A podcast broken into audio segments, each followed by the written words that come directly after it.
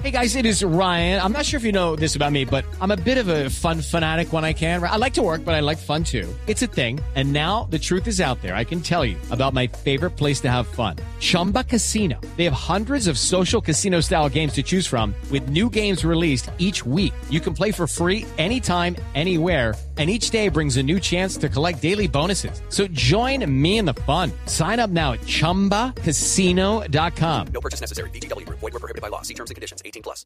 Los personajes, las historias, las anécdotas, las confesiones, las noticias, todos los temas puestos sobre la mesa. Aquí comienza Mesa Blue. Presentan Felipe Zuleta y María Juliana Silva. Mesa Blue en Blue Radio y BlueRadio.com. La nueva alternativa.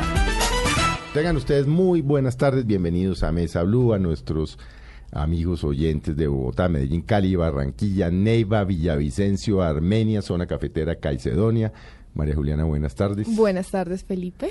Bueno, hoy vamos a hacer un programa más, menos político y más técnico.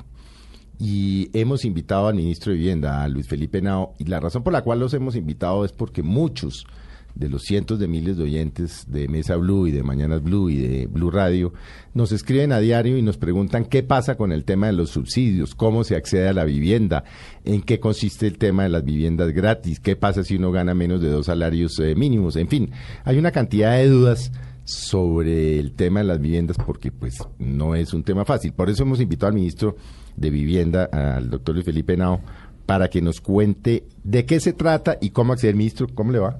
Muy bien, muy contento de estar esta tarde con ustedes, María Juliana, ¿cómo estás? Y Felipe, muchísimas gracias por la invitación. Bueno, antes de entrar en el tema de explicarle a nuestros amigos de Mesa Blue este tema de los subsidios, hablemos brevemente de la pelea que tiene casada con usted el senador Jorge Robledo sobre las cifras de las 100 mil viviendas. Eh, él, él, le ha dicho que no, que es que ustedes prometieron 100 mil viviendas, que no han cumplido, que no sé qué, que no van sino 16 mil, que usted le ha contestado unos derechos de petición. ¿Cuál es la verdad de las 100 mil viviendas, ministro? Bueno, primero, porque espero que nos esté escuchando, darle un saludo a, al doctor Robledo, al igual que usted, Felipe, y toda la mesa de Blue, yo creo que es un gran senador y hace... Sin lugar a duda, yo creo que es uno de los mejores, ¿no? Hace un gran trabajo sí.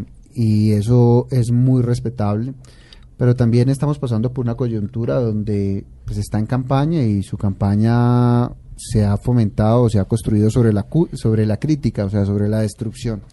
En el caso de las 100.000 viviendas y en el caso de la construcción en general hay temas que son irrebatibles y que, como lo discutimos en, en las mañanas de Blue, fueron muy claros. El sector que más, más creció en el país fue el sector de la vivienda, que hicimos un 24.8%. Es, realmente esa es la locomotora que está jalonando. Esa es la, la que más está jalonando. Esa es la locomotora sí. que más está jalonando y, y, y lo está mostrando. Tiene un millón doscientos noventa mil empleos.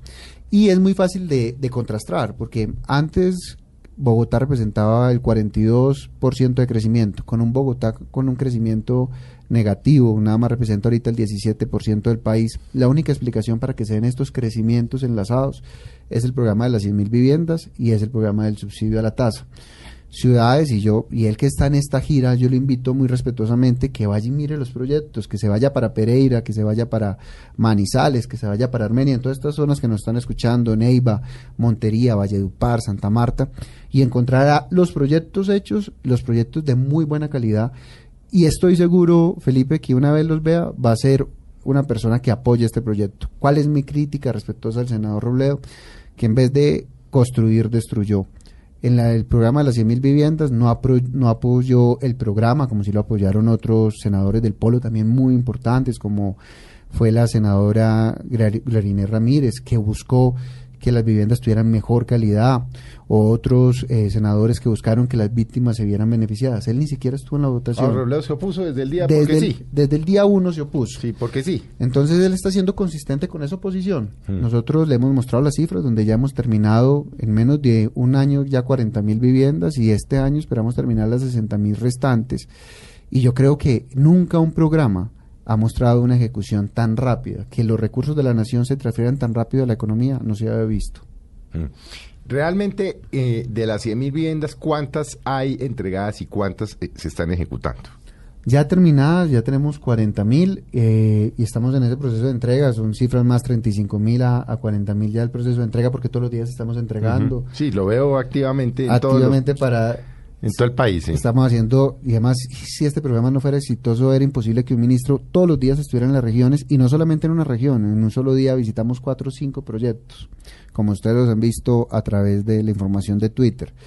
Y esperamos terminar las 60 mil eh, restantes este año, y ojalá pues estén todas entregadas. Pero hay proyecto de arranca nuevas. Sí, ahorita viene un proyecto y es por lo cual yo agradezco esta entrevista y por muchas eh, personas, muchas elviritas lo deben estar escuchando. Elvirita, para los que no saben, es mi empleada que, que es eh, oyente de Mañanas Blue. Pero Elvirita la todas las, todas las mañanas toda la, la- mencionan, es más porque- famosa que. Porque es que Elvirita representa millones de colombianos. Entonces yo como sé que Elvirita nos está escuchando, mañana la voy a llamar y le voy a preguntar si entendió. Y si entendió, pasamos el examen. Si no, Sí, sí, lo sí. perdimos. Bueno, ¿cómo? Pues, independiente, bueno, expliquemos varias cosas. Primero, la elemental y la, la, la básica. ¿Cómo accede uno a la vivienda gratis? A estas 100 mil viviendas. O ya eso está chuleado. Eso, eso ya está chuleado y para ser claro, hace, a- el poder hacer esos programas era muy difícil, muy difícil. Ni con palanca se podía, para decirlo de una forma clara.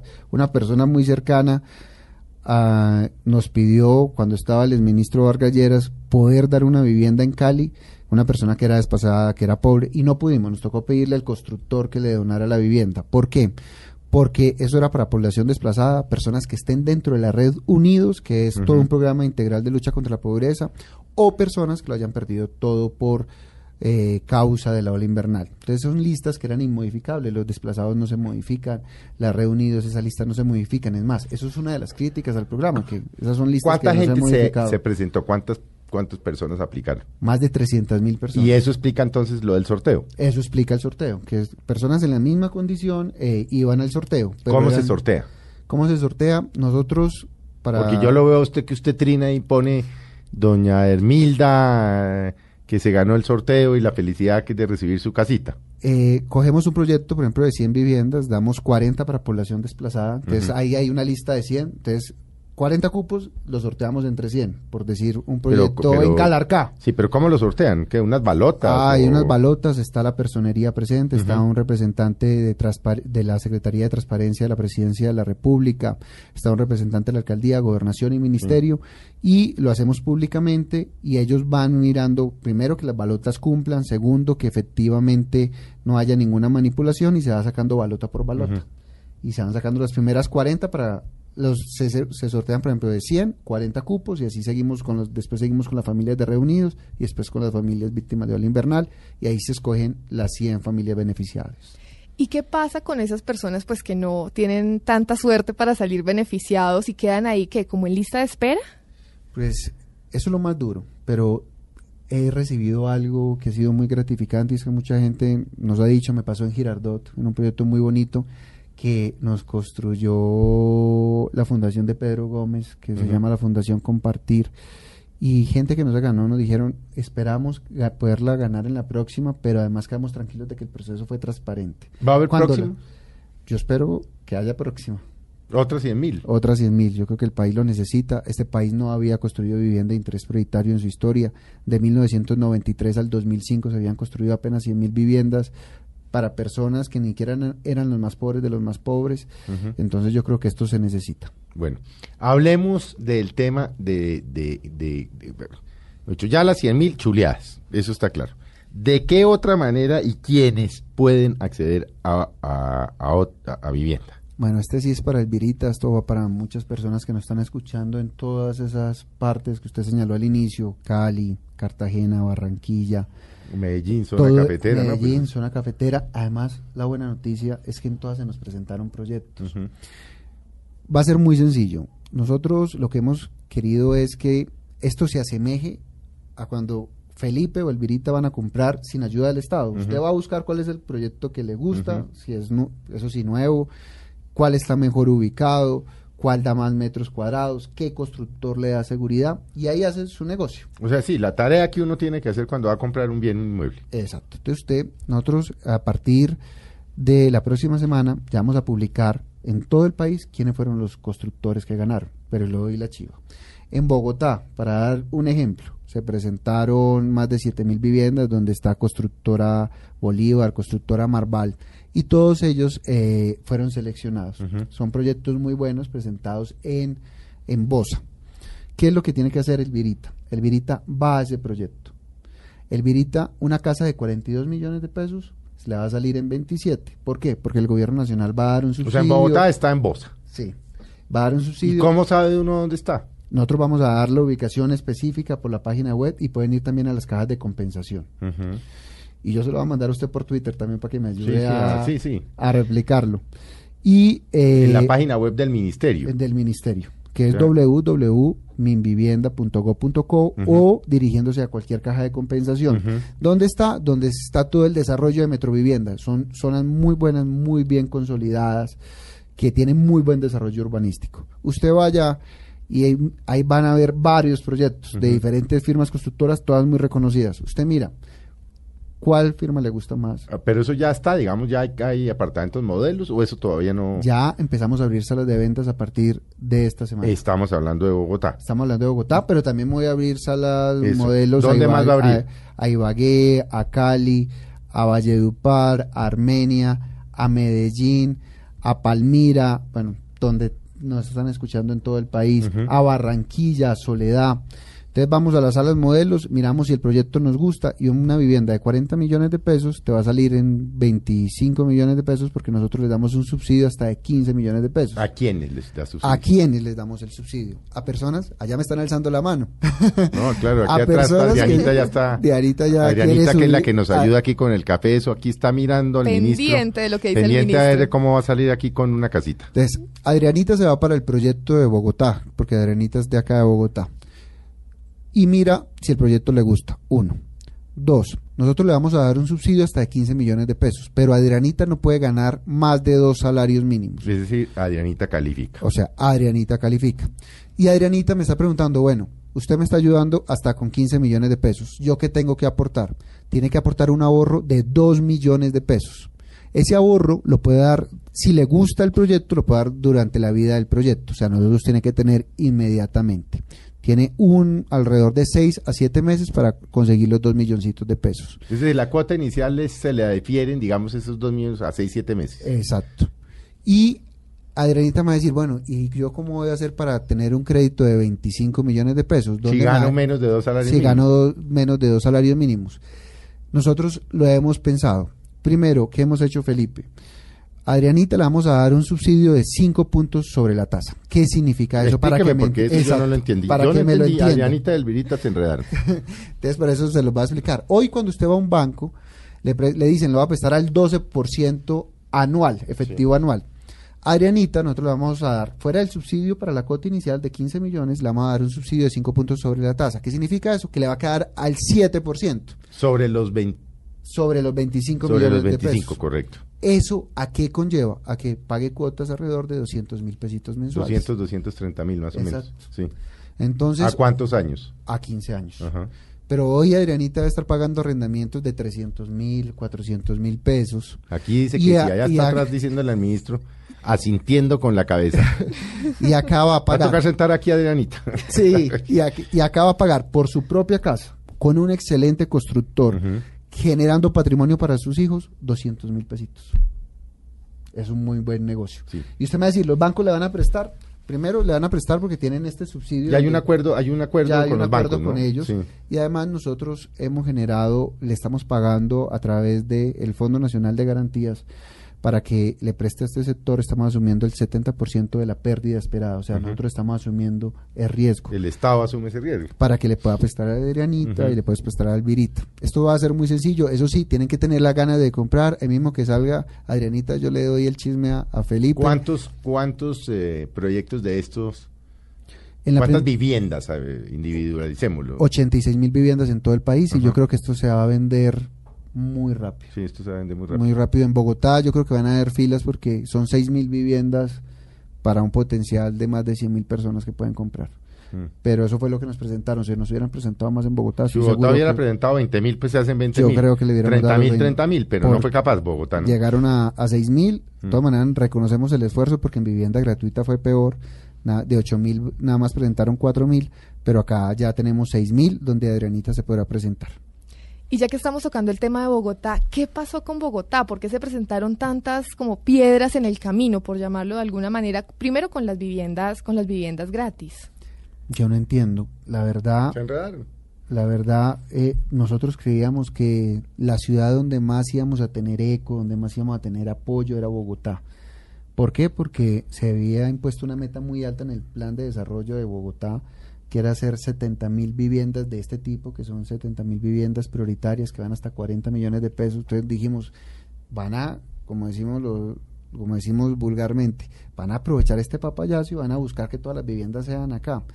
Lastimosamente, cuando empezamos con las primeras 8 mil viviendas, solamente pudieron construir, llegar a 4 mil, y en este pues nos presentaron 6 mil. Pero es un tema de qué? Es un tema gestión, yo de creo. gestión, es un tema de espacios. Yo creo que es un tema de, yo creo que es un tema de gestión, porque no es solamente un tema de suelo. Si uno va a ver Medellín, Medellín también Compáreme tiene- Bogotá, Medellín y Cali. A ver, ¿qué pasó, por ejemplo, en Medellín? ¿Qué pasó en Cali?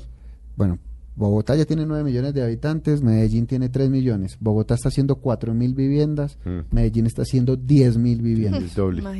El Y la tercera parte de los y- habitantes. Y la tercera parte de los habitantes. Cali tiene 2 millones de habitantes, 2 millones 400 mil más o menos, está construyendo 5 mil viviendas. Bogotá Mm. está construyendo 4 mil. O sea, Cali y. Medellín proporcionalmente pasaron de lejos de lo que está haciendo Bogotá. Y no vamos a hablar de otras ciudades. Montería está haciendo 5 mil viviendas, tiene 400 mil habitantes. Eh, Valledupar está construyendo 3 mil viviendas y creo que también tiene 400 mil habitantes. Soacha, que está al lado, está construyendo 3 mil viviendas y tiene 500 mil habitantes. Mm. Bueno, pero volvamos al tema de, de esto. Hay que estar pendiente de la página del ministerio y las cajas de compensación a ver cuáles son estos nuevos proyectos. ¿Qué tan dispendioso va a ser? Cero dispendioso. Es decir, porque es que ahí uno va y entonces empiezan, no, que el papelito que O se imagina que no las sé qué. filas. No, las filas iban Filas a ser sí van a ver porque Sí. esto va a ser, yo creo que va a tener mucha demanda. Es, es, es cuando una camisa que a todo mundo la quiere y la camisa está en el mercado a 200 mil pesos y sale una promoción y te la dejan 120 mil, pues la gente va a hacer fila por tener ese producto. Mm. Acá una vivienda que vale 40 millones de pesos la podrán adquirir en 25 millones de pesos. O sea, ya entra con un descuento muy grande. Y además con la facilidad de poder pagar esos 25 millones de pesos.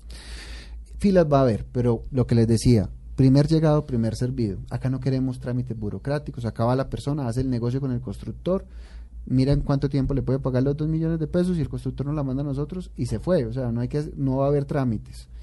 Eh, va, a haber- va a ser muy sencillo. Por eso lo quisimos asemejar a un proceso privado. La persona va, demuestra que gana menos de dos salarios mínimos, demuestra que no tiene vivienda. Eso es muy sencillo de demostrar. El certificado de ingresos.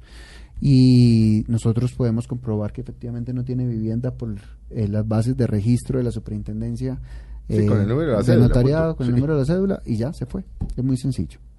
Ahora, ministro, ¿cuál es ese proyecto que tampoco he entendido yo y que la gente nos pregunta mucho? Ese tema de lo de los hasta 200 millones. Ah, Porque ese, ese sí que yo tampoco lo he entendido. Tampoco. ¿Cómo, cómo no? Pues es que yo no he entendido Pues nada yo de creo eso. que este proyecto Por es eso lo invité, porque inclusive había, había, habíamos acordado con María Juliana, eh, que manejamos el programa, que este año de aquí a elecciones no pensábamos invitar políticos. Porque Sí. no soy Ni político. funcionarios, no, no, no, no, ni funcionarios, sino tratar de hacer una cosa amable aquí después de las elecciones de- del Congreso, porque yo creo que la gente el tema político la aburre, la aburre, la aburre todo el día. Pero obviamente son tantas las inquietudes que dijimos, bueno, invitemos al ministro. No, y ¿Cómo este es es un ese tema, amable sin duda. No, ese es un tema que si uno está oyendo y sabe que mm, gana menos de otro, pues es amable. O sea, es un tema amable. ¿Cómo es el otro tema del, del, del, eh, del de los 200 mil? ¿Qué es ese, qué es ese, qué es ese, ese proyecto? ¿Qué es eso, mejor dicho? Que yo le Bueno. doy a usted a hablar de hasta 200 millones, pero no entiendo cómo es el tema. Bueno, eh, frente al tema político también aprovecho esta introducción que hiciste, Felipe, para decirles, en este tema del de uno y dos salarios mínimos, el gobierno no va a intervenir en los beneficiarios. Lo que te decía María No, eso Juliana, es el sector privado. es el sector privado el que escoge. O sea, ahí no se va a hacer política. Entonces ahí es imposible hacer política. ¿Por qué es el sector privado que escoge? Acaba de decir lo duro del programa. Porque la persona efectivamente tiene, la, tiene que tener la capacidad de tener los dos milloncitos de pesos y tiene que tener la capacidad de tener un crédito. O sea, no puede estar reportado en data crédito ni nada de eso. Mm. Entonces, los bancos y el constructor son los que escogen quiénes van a ser los beneficiarios de este programa. Frente al de, al de hasta 200 millones que ¿Qué me es preguntar, ¿qué es eso? Es lo que acabamos de explicar al Virita, nada más que no le estamos dando subsidio, no le estamos dando un subsidio inicial, sino un subsidio nada más a la tasa de interés. Si una persona iba a comprar una vivienda, y María Juliana, que yo creo que está en época de comprar vivienda Sí, y señor. empezar a construir patrimonio como todas las personas jóvenes lo estamos haciendo en un momento determinado, una vivienda hasta de 200 millones de pesos, supongamos que tú tenías un crédito y necesitabas un crédito de 100, que es un crédito muy alto, pues es el 50%, un crédito de 100 millones. Tú por un crédito de 100 millones antes pagabas un millón doscientos mil pesos aproximadamente.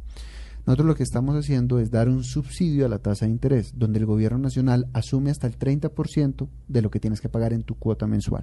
Entonces, en ese crédito de que antes pagabas un millón doscientos mil pesos, ahorita vas a tener que pagar alrededor de 900 o 800 mil Pero, pesos. pero, a ver, pero barajémoslo. Barajemos, vamos despacio. Sí, barajémoslo, barajémoslo. Eh, es decir, María Juliana vea, va y mira un proyecto de un apartamento de hasta 200 millones de pesos. Tiene que ser nuevo. Ah, bueno, primer requisito. Primer requisito. Tiene que ser nuevo. Vivienda nueva. Nueva. ¿Por qué? Porque lo que queremos es impulsar el sector de la construcción Claro. para generar más empleos. Claro, Esa es la explicación. En cualquier, eh, pues, no tiene que ser un, un lugar específico. No, No, no. Vas y miras dónde están vendiendo. En Cedritos, en Suacha, en Mosquera, en Chía, donde tú quieras. Ok. Buscas un proyecto nuevo que la vivienda no supere 200 millones de pesos. Para inversión es una buena inversión, para empezar es, una, es, es muy importante. Segundo, no tenemos requisitos de salarios. Cualquier persona, hasta Felipe, puede ir a comprar esa, esa vivienda. Es decir, Cualquier- el que gana un millón o el que gana 20. el que gana un millón o el que gana 20. Pero, tiene que ser vivienda, nueva. Nueva. Sí, pero primera vivienda, segunda No, vivienda, ahí no tercera importa si vivienda. es primera vivienda, segunda vivienda. Ah, es decir, yo ya tengo mi apartamento Y y, quiero invertir una platica. Para tu hija. Sí, correcto. Entonces le quieres, ella todavía no tiene cómo tener un Sí, crédito, sí. pero le quieres ir formando ese patrimonio. Correcto. Tú se lo puedes comprar. Ah, vea, es que yo pensé que era vivienda, vivienda. mm, ¿La primera pri- vez? Claro, vivienda, residencia principal. No. Eh, puede ser segunda vivienda, pero nada más puedes tener un, un beneficio, porque no queremos que vayas y compres 10, 20. ah, no, no, no, no, no. Nada una vez más compra, una vez. compra uno, compra uno. sí, Un no, solo no es que va y compra 10 de 200. Exacto. Sí, ok. Ok. Entonces, Entonces, primer- primero, 200 millones. Segundo, no importa eh, el salario. tercero, Pues no importa compra- en términos de, crédito después frente al banco, pero pues, eso tercero, no importa si tenías vivienda o no. Correcto. Cuarto, eh, tienes que buscar cualquier proyecto, que esa pregunta de María Juliana es muy buena. O sea, no hay unos proyectos determinados como los otros, no. Cualquier proyecto que haya en el mercado. ¿Y qué es lo que pasa? Las tasas de interés. 200 millones con las tasas de interés hoy, estamos hablando de 2 millones 400, 2 millones 600 al mes de intereses. Más o menos, pero Sí. por lo general cuando una persona va a comprar una vivienda de hasta de 200 millones de pesos, Sí. no le prestan los 200, sino que le prestan alrededor de 150 correcto, más o menos. Entonces, sobre esos 150, eh, las tasas de interés estaban al 12%, nosotros hemos logrado bajar esas tasas de interés al 7%, y eso, eh, ¿cómo se logró? Eh, con un acuerdo con el sector financiero, Ujú. donde ellos, el sector financiero bajó 2.5 las tasas, o sea, el 9.5, y nosotros damos otros 2.5 de intereses, o sea, 5 puntos, O sea, queda más o menos el 7%. en el 7%. Y hemos logrado Eso que sobre 100 millones son 700 mil pesos mensuales de cuota. regalado. Antes pagaba 1.200.000. Claro, Claro, se se, está baja ganando 500 muchísimo. mil. 500 mil, en el año se está ahorrando 6 millones, en la vida del crédito alrededor de 80 millones de pesos. Bueno, Un y negociazo eso- en un bien- Claro, y ese sí no tiene limitaciones, es decir, no, no es como los otros que son 86 mil, no, búsquelo. Búsquelo, búsquelo. Pero necesitamos Bueno, que lo ¿y busquen qué rápido. pasa, por ejemplo? Porque, Buen negocio. A María Juliana está que se va y se No, pues me sonó a muchísimo, me sonó muchísimo. ¿Qué pasa, por ejemplo? ¿Qué pasa, por ejemplo? eh, que es el caso, por ejemplo, de mucha gente que nos, eh, por ejemplo, que les, que hasta el Fondo Nacional del Ahorro les puede prestar, pero hasta 48 millones. ¿Pueden mezclar créditos?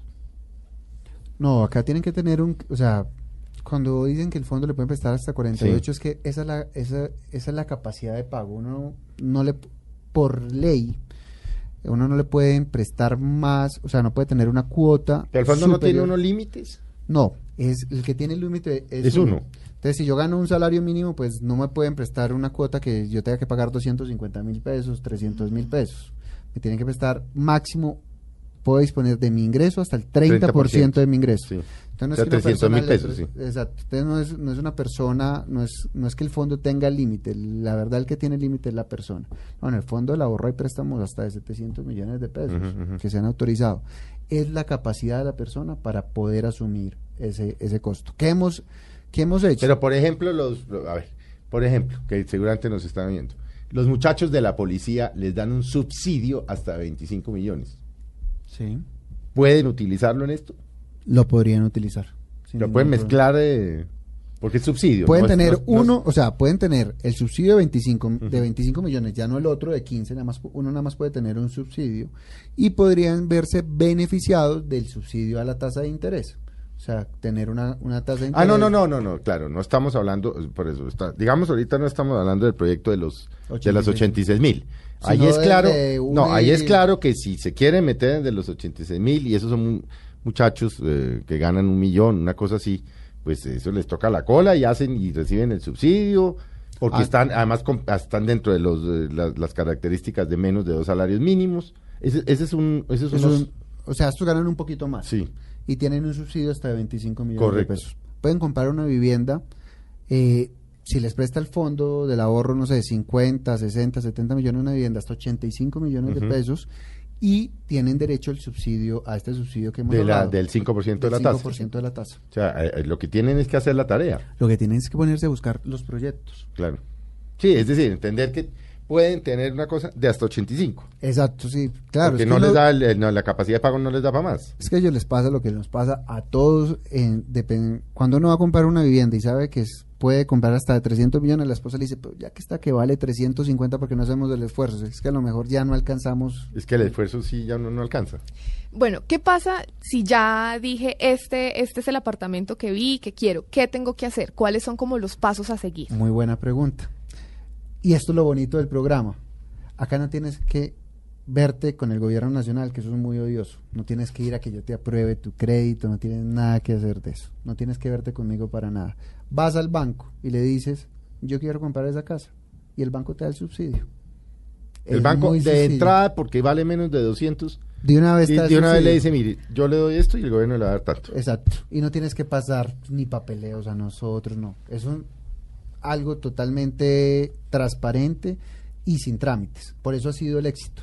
Por eso cuando salió la figura el año pasado... ¿Sabemos de cuántas viviendas se han adquirido así desde que ustedes Sí, lanzaron este programa? nosotros el programa del se llama- cuando no me acuerdo si si recuerdes todo este tema del proyecto para la productividad el famoso PIPE Sí, ese que sacamos sí. uno de los sectores iba para agricultura otro iba para vivienda y dentro de vivienda fue esta esta metodología la que nos inventamos sacamos 17 mil subsidios el año pasado los 17 mil se vendieron los 17 mil. Ahorita vienen eh, 11 mil más para llegar, bien, perdón, vienen para llegar a 32 mil subsidios este año, por eso los habilitamos Ah, pero sí tiene un límite. pero estamos pero seguimos incluyendo. Una vez superen estos 32 mil, buscamos llegar a 50 mil. Claro, tiene un límite porque nosotros tenemos que saber cuánta plata nos vamos Ah, a mensual- gastar ah. Mensualmente, y, ¿cuánto les y vale? Presupuestarlo. Claro. Pero efectivamente lo estamos subiendo para motivar a la gente que, que compre. Entonces, eh, de las primeras 17 mil, las 17 mil se usaron y ya estamos y ya se empezaron a utilizar las 11 mil que están en el mercado. Pero el- hay todavía, vea. Sí, o sea, todavía estoy, Estos estoy a 11.000 tiempo. nos dan hasta hasta mayo más o menos, abril.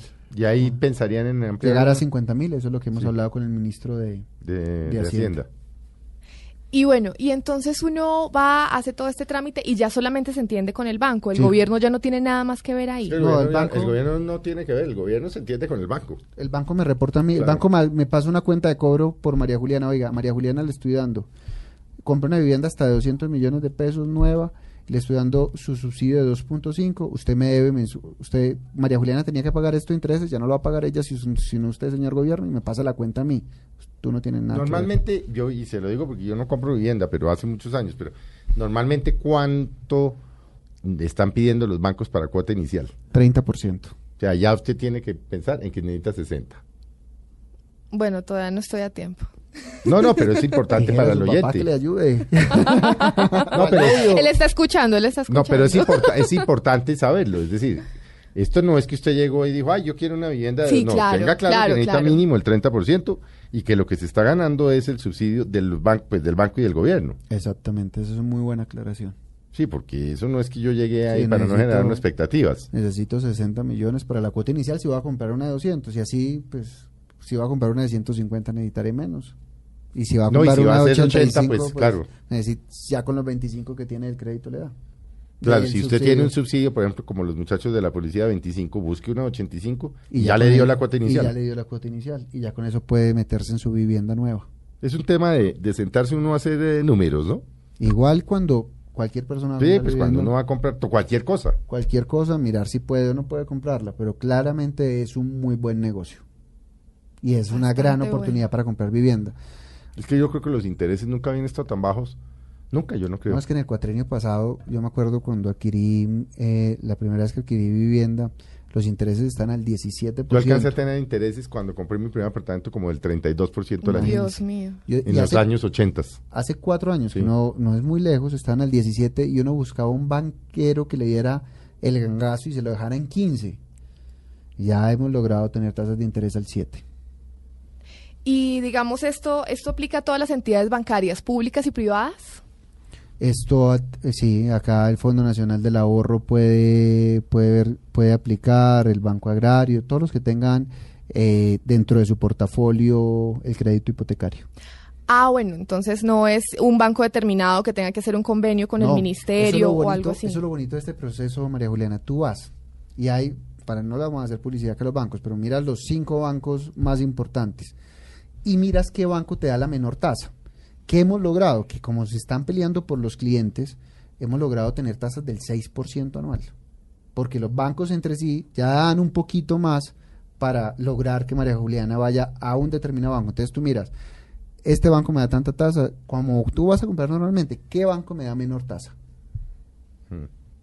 Fíjese que nos aclaran algunos de los oyentes de la policía. Dice, sí, nosotros nos los dan, pero cuando ya cumplimos 14 años en la policía, no antes. Entonces lo que pueden hacer es, mientras que cumplen esos 14 años, ir endeudándose, eh, comprar algo con, con estos beneficios, ya sea el de las 86 mil o ya sea de si tienen alguna cuota inicial en este para cuando ya llegue el de la policía, ya mejorar su nivel de vivienda. Claro, es adquirir una cosa con este proyecto o con estas ayudas menor. Exacto. Y con eso ya hacen el ahorro para que cuando ya llegue el otro... Pueden pasar a una pueden- cosa pueden mejor. mejorar.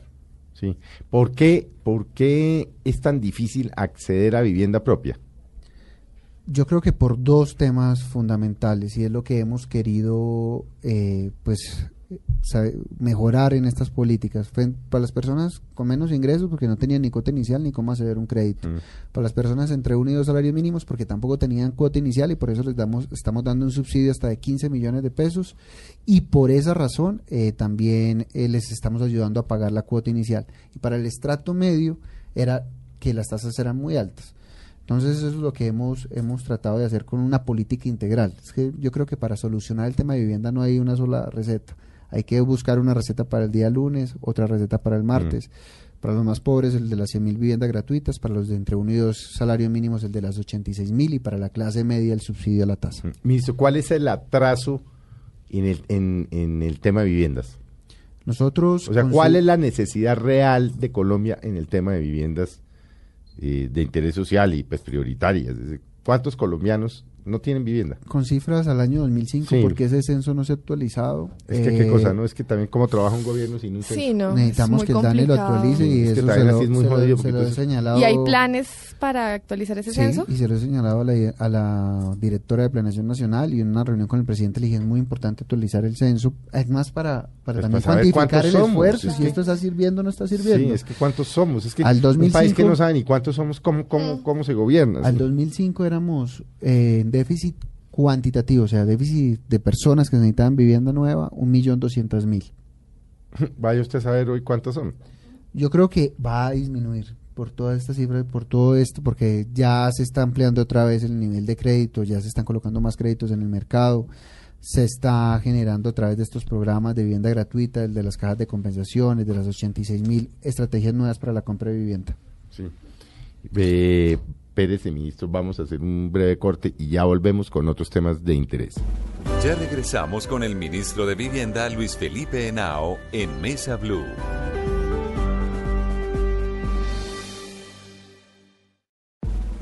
Continuamos en Mesa Blue con el ministro de Vivienda, Luis Felipe Henao. Bueno, volvemos con el eh, ministro de Vivienda, de Luis Felipe Henao. Venga, yo, a ver, una pregunta que nos están haciendo aquí algunos oyentes. Dice, yo gano más de dos salarios mínimos. Eso quiere decir que... No clasifica para el de las 86 Ah, eh, mil. volva- entonces volvamos a explicar eso. Porque es que fíjese que, fíjese que se, se generan confusiones. Bueno, una persona para clasificar el de las 86 mil, lo máximo que puede ganar son dos salarios mínimos. No más. Y ese sí es primera vivienda. O sea, Esa es vivienda Ah, familiar, primera, primera vivienda. vivienda, och- eh, dos salarios mínimos. Y ya. Los que estamos hablando son viviendas que pueden ir desde 40 millones hasta 200 millones el que gane más.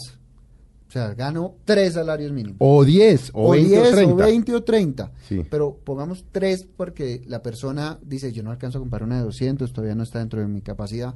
Vi una de 50 millones. A ver, una persona que gane, por ejemplo, digamos el promedio. Dos millones. Dos Cuatro millones, salarios dos millones quinientos, sí. Sí. Entonces va a comprar una vivienda de 60 millones de pesos. Que pueden conseguir muy buenas. Y eh, dice, yo me puedo ver beneficiado, sí te puedes ver beneficiado. ¿Con qué? Con el subsidio a la tasa. O sea, el gobierno nacional te va a pagar hasta el 30% de tus intereses. Y eso tiene, eh, tiene un techo, es que no puedes pasar de 200, pero puede comprar, si puede conseguir una vivienda nueva de 40, 50, 60, puede verse beneficiado. Claro, es que eso es. esa Sí, es eh, ahí, ahí surgía esa duda también Que en los Obviamente, como toda compra de vivienda, tiene que tener el 30%. Claro, si tiene 60 Porque ese es un millones- negocio entre uno y su banco. Si va a comprar una de 60 millones, tendrá que tener 12 millones. 6 por 3, 18. Claro, Eh, 18 cambia millones de la pesos. cosa. Sí.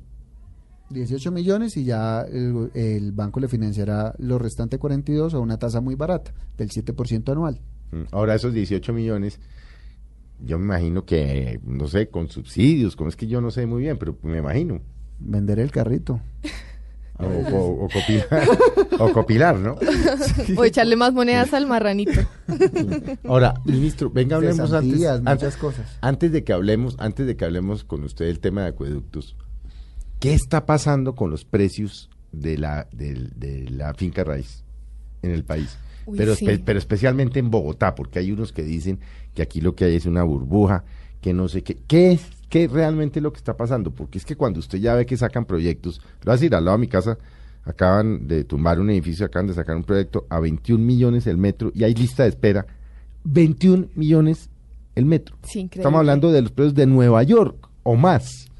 ¿Qué está pasando en Bogotá? De, de- ok, o sea, que ese fenómeno de la... Porque es que ese es, un- ese es otro tema que, que debe interesarle al gobierno. Es, ¿Por qué esto? Es porque ¿A qué hora se dispararon los precios de la vivienda en Bogotá? Bueno, dos temas. Primero, ¿por qué no hay burbuja? Y ya te respondo. Por qué eso le digo, hay quienes dicen que hay burbuja, hay quienes dicen que no hay burbuja. Burbuja no hay porque el país todavía sigue muy bajito en, cre- en crecimiento hipotecario. El país todavía no ha cerrado sus heridas del UPAC.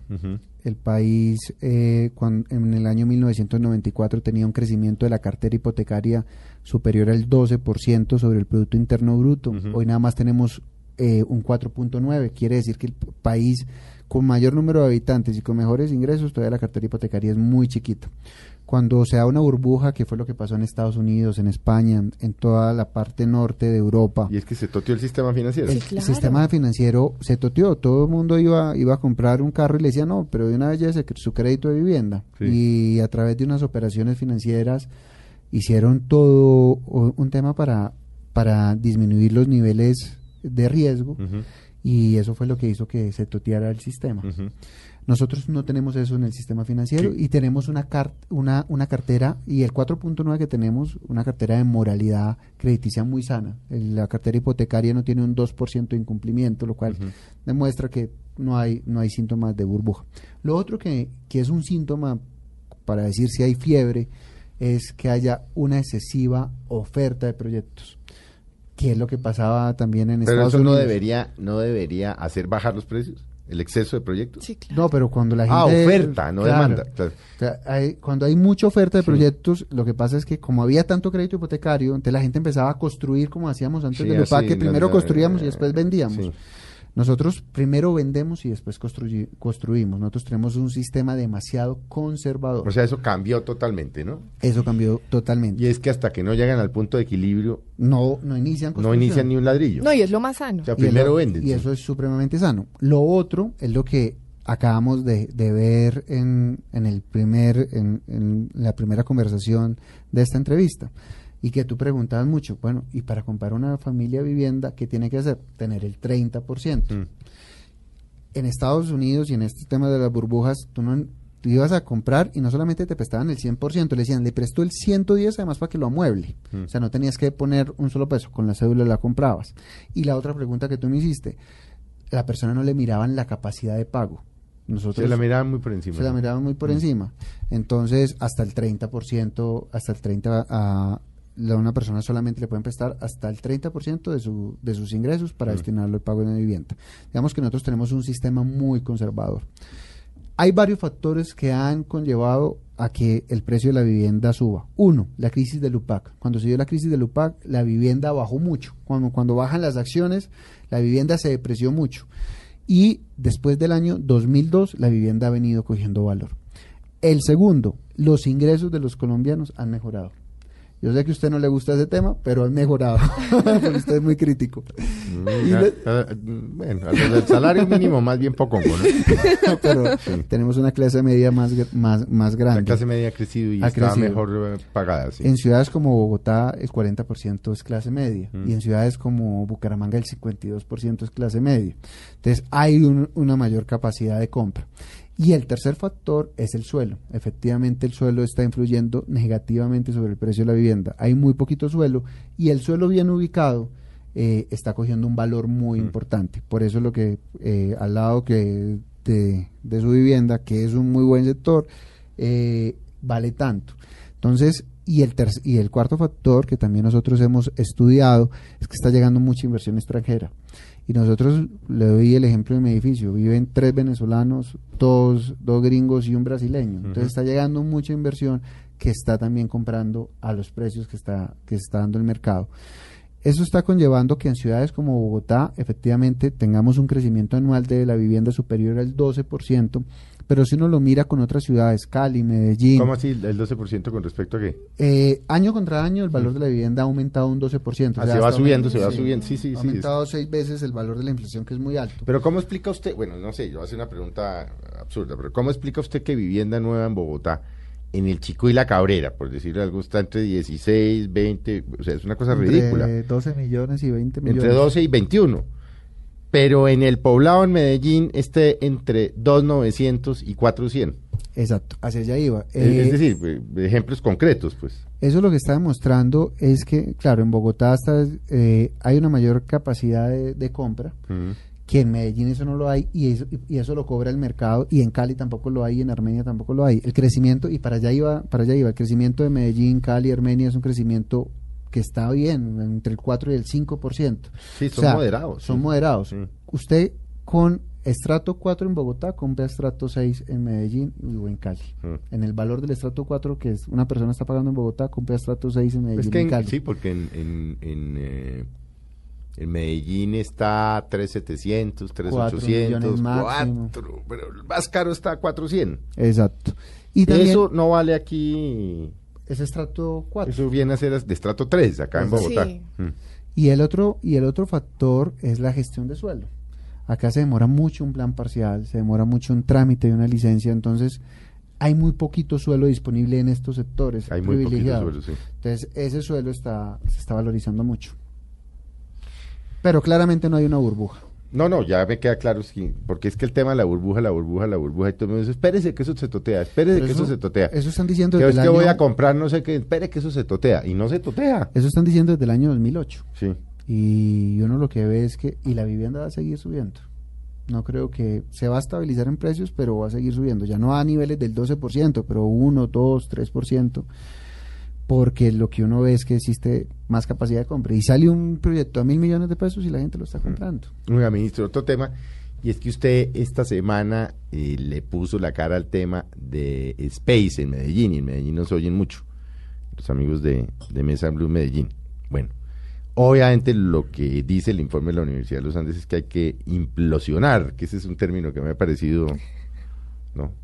Llama la Yo atención diría, no, tienen bastante. que volver mierda esa vaina, pero los técnicos dicen implosionar, ¿no? Eso es, eso es explotar controlado, ¿no? No, y a mí me ha gustado mucho la palabra Eso, eso desmontar, es como si tumbar esto eh, fuera un controlado, Lego. es una explosión controlada. Como si fueran Como fichitas. si fuera un sitio. O, de- o desmontar. Y eso no es un Lego, tocas tumbarlo. Claro, implosionar. Bueno, ¿Qué medidas va a tomar el gobierno y qué medidas se están tomando en Medellín? Pero en Bogotá seguramente también hay mucho constructor o chambón o deshonesto, eso todavía no sabemos para los de reducir costos, C2C son chambones deshonestos o Mm. todas las anteriores. Sí. Para que eso no le pase, es que, es que eso es muy berraco.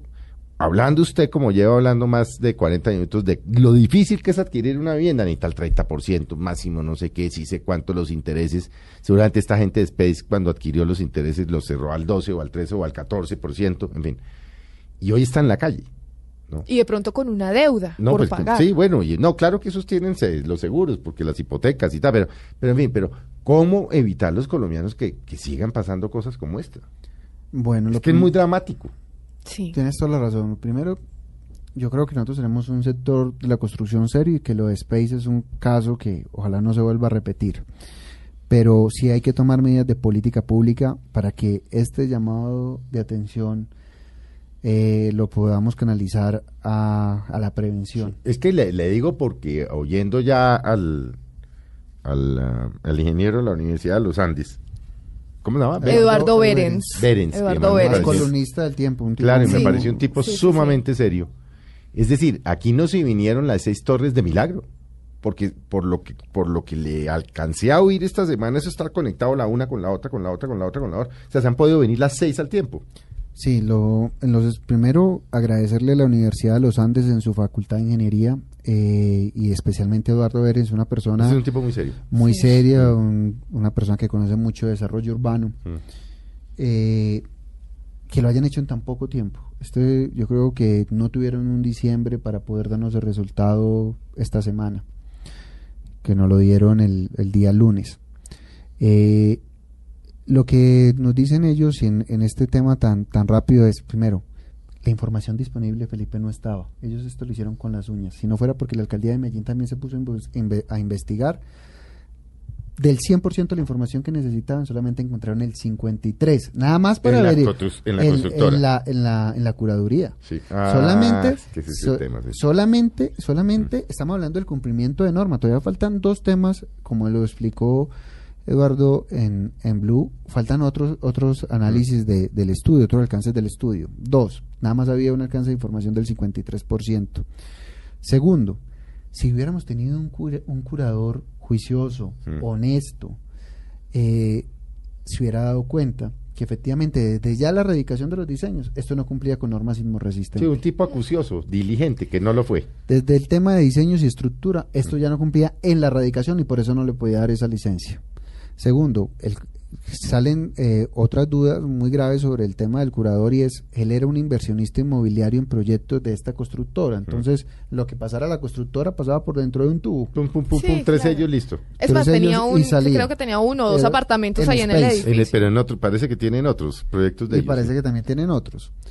Entonces, esto nos hace reflexionar muy fuerte frente al Mm. tema de las curadurías, el papel que ellos deben cumplir y en esta ley que ya tenemos lista, ahí va un tema sobre las curadurías, sobre el personal idóneo que tienen que tener para revisar los estudios, sobre los conflictos de competencia, de los conflictos que, una, que no pueden tener los curadores, no pueden ser inversionistas inmobiliarios en los proyectos un tema muy importante y es otro tema que salió de este estudio que quedé francamente alarmado y es sobre el tema de los materiales. Ya, yo le pregunté a, al a- si al ingeniero esta semana, el, el lunes le pregunté y le dije, ¿no será que es que aquí cambiaron la fórmula del concreto que está desde los egipcios y no se les han caído las pirámides, metieron acero de contrabando, cambiaron, o sea, al- o sea, una vagabundería, algo hicieron. Y entonces no, eh, Eduardo fue muy claro en decir el concreto no cumplía con las digo, calidades mínimas Terrible. De rigidez. Algún sinvergüenza por calidad. ganarse una platica le bajó la cantidad de arena o de eh, cemento, pues yo no sé porque yo no sé hacer concreto, pero... El tercero, los entrepisos. Mm.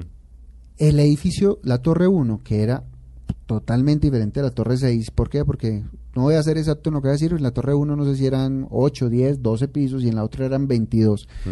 Tenían mayor espesor los entrepisos de la Torre 1 que los de la Torre 6. Uno no se explica porque si en la Torre 1, que eran menos pisos, tenían entrepisos de 12, de 12 centímetros y en la otra de 6. O sea, ya en la última le estaban ahorrando muchos costos. Claro.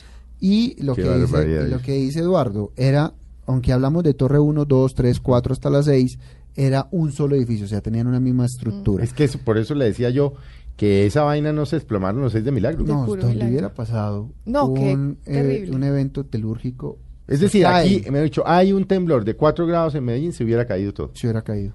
Se hubiera caído y por eso se toma la decisión de, y por eso nosotros respaldamos a la alcaldía de Medellín, con la palabra que a usted le gusta, de implosionar, Mm. Sí. derrumbar o volver M los cuatro Volver la mierda. ¿Cuándo? Usted no lo puede decir, porque usted es un ministro de Estado, yo no, yo soy un gamín.